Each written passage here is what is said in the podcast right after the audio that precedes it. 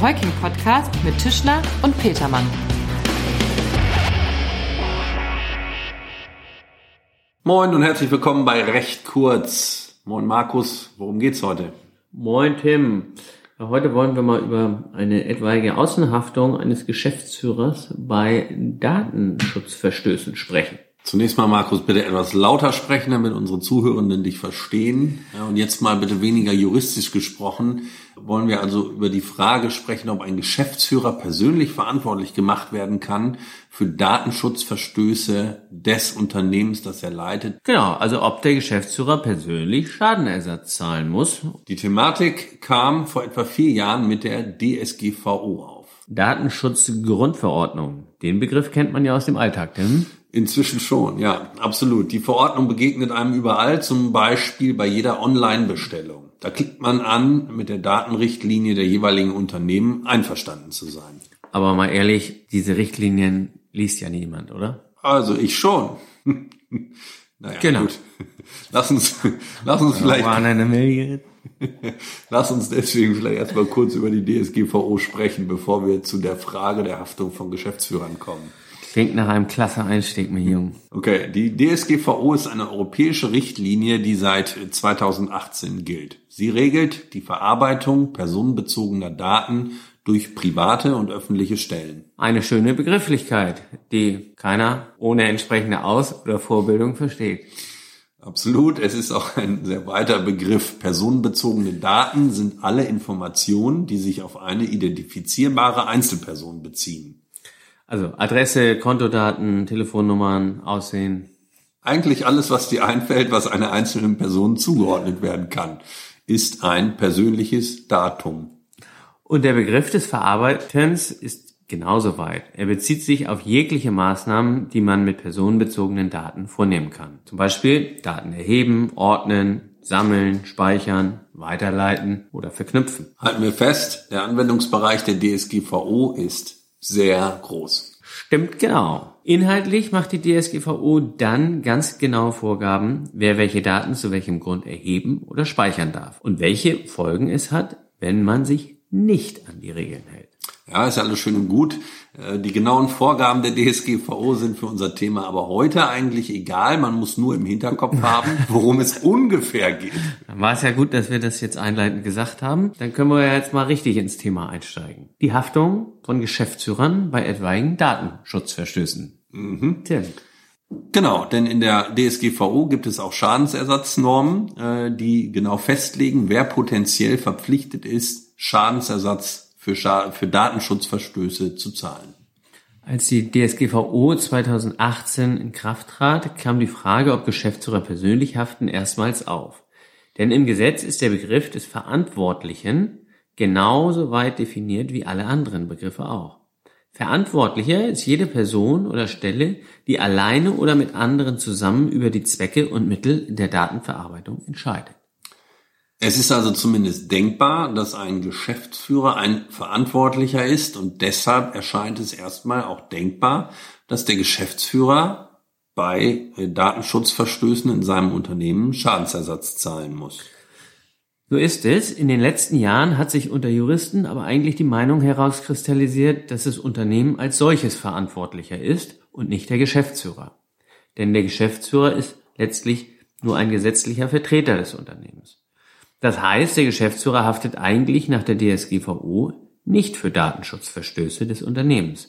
Per se sagt man, dass Angestellte eigentlich nur weisungsgebunden ihrer Arbeit nachgehen und dann nicht nach außen hin haftbar gemacht werden können.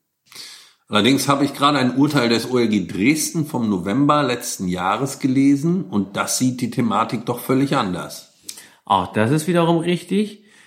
Durch das Urteil ist in die Fragestellung nochmal ein ganz neuer Wind gekommen. Worum geht's denn in dem Urteil? Naja, den Sachverhalt zu erfassen ist ein bisschen schwierig, weil das OLG in seiner Entscheidung auf den Sachverhalt des Urteils in erster Instanz verweist und das Urteil ist nicht veröffentlicht. Na, das Problem kennen wir ja. Dann kann man sich den Sachverhalt nur aus der Entscheidung des Urteils raussuchen. Und in dem vom OLG zu entscheidenden Fall hatte die beklagte GmbH Hintergrundrecherchen zum Kläger angestellt und dabei unstreitig in datenschutzwidriger Weise gehandelt. Der Kläger verklagte sowohl die GmbH als originär Verantwortliche als auch den Geschäftsführer der GmbH persönlich auf Schadensersatz. Okay, das ist jetzt ja wirklich kurz zusammengefasst, äh, aber auf den Punkt. Wie ist es denn ausgegangen? Das Ergebnis interessiert uns insbesondere in Bezug auf die Haftung des Geschäftsführers. Ja, vielen Dank. Ja, und Klasse. der Geschäftsführer musste nach dem Urteil des OLG 5000 Euro Schadensersatz zahlen. Das Gericht hat also den Geschäftsführer als Verantwortlichen für den Datenschutzverstoß angesehen. Absolut. Das Gericht hat hier also anders entschieden als die eigentlich in der Literatur vorherrschende Meinung. So, Tim, jetzt fragt sich doch aber jeder, ist das auch vernünftig begründet? Nun ja, in der Entscheidung sagen die Richter, dass es schließlich ja der Geschäftsführer war, der die Hintergrundrecherchen des Privatdetektivs in Auftrag gegeben hat und deswegen der Geschäftsführer letztlich verantwortlich ist. Das Gericht meint insofern, dass man beim Geschäftsführer nicht von einem weisungsgebundenen Arbeitnehmer ausgehen kann. Naja, ob mich das jetzt so vollständig überzeugt ähm, als Begründung, das äh, weiß ich noch nicht so ganz, Tim. Na gut, es kommt ja nicht nur auf dich an, Markus. Ne? Aber erzähl doch mal, okay, was ja. heißt das denn jetzt äh, in Zukunft für die Praxis? Naja, also erst einmal ist diese Entscheidung nur eine Einzelfallentscheidung, die keine allgemeine Wirkung hat. Das Gericht bezieht sich in der Begründung aber auch auf den EuGH. Dieses europäische Gericht, Markus? Dieses europäische Gericht, genau. Und weil die DSGVO ja eine europäische Verordnung ist, ist es immer wichtig, wie der EuGH die Verordnung auslegt. Und ähm, hat sich der EuGH denn schon zu der Frage der Verantwortlichkeit von Geschäftsführern geäußert? Nein, konkret nicht, muss man ehrlicherweise sagen. Aber der EuGH legt den Begriff des Verantwortlichen sehr weit aus. Der EuGH hat es ausreichen lassen, wenn eine Person von den Daten profitiert und diese in irgendeiner Art und Weise veranlasst hat oder duldet. Der EuGH hält es nicht für erforderlich, dass die Verantwortlichen tatsächlich Zugang zu den betreffenden Daten haben oder diese selbst verarbeiten. Okay, das ist nun mal wirklich ein sehr weites Verständnis. Genau, und mit Bezug auf dieses weite Verständnis hat das OLG Dresden dann den Geschäftsführer für verantwortlich befunden. Ja, Markus, wie mir aber doch scheint, hat das OLG nicht wirklich oder nicht ausreichend berücksichtigt, dass der Geschäftsführer keine eigenen Interessen an der Verarbeitung personenbezogener Daten hat und daher eher keinen eigenen Zweck mit der Verarbeitung verfolgt. Daher sprechen durchaus meines Erachtens zumindest Gründe dafür, dass eine Haftung als gemeinsamer Verantwortlicher von vornherein ausscheidet. Denn es bedarf grundsätzlich nicht des zusätzlichen Haftungssubjekts des Geschäftsführers, um den Betroffenen die Durchsetzung seiner Rechte zu ermöglichen, oder? Genau, vollkommen richtig. Ich finde auch, wie wir vorhin schon kurz erwähnt hatten, darf bezweifelt werden, dass das OLG ausreichend berücksichtigt hat, dass der Geschäftsführer selbst lediglich als Organ der Gesellschaft tätig wird und aus dieser Stellung gerade kein eigenes Interesse an der Verarbeitung etwaiger personenbezogener Daten erwächst.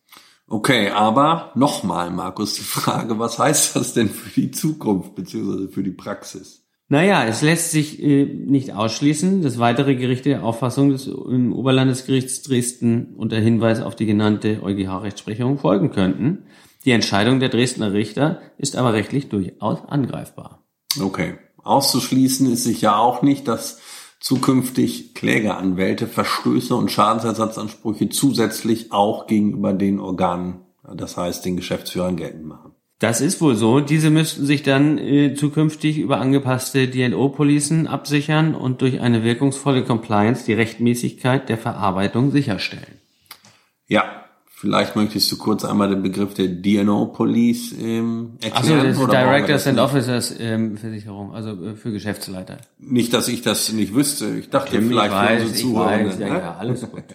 Also, super. Warten wir also zunächst mal ab, wie sich andere Gerichte in Zukunft zu der Thematik äußern oder ob vielleicht der BGH oder der EuGH sich nochmal etwas klarer positionieren. Absolut. Dann machen wir für heute Schluss. Danken fürs Zuhören und Grüßen aus Hamburg. Wir bleiben dran. Tschüss.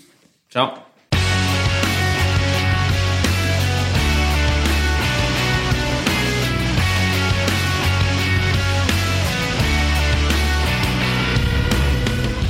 Das war recht kurz, der Heuking-Podcast von und mit unseren Rechtsanwälten Tischler und Petermann. Sie erreichen uns unter heuking.de.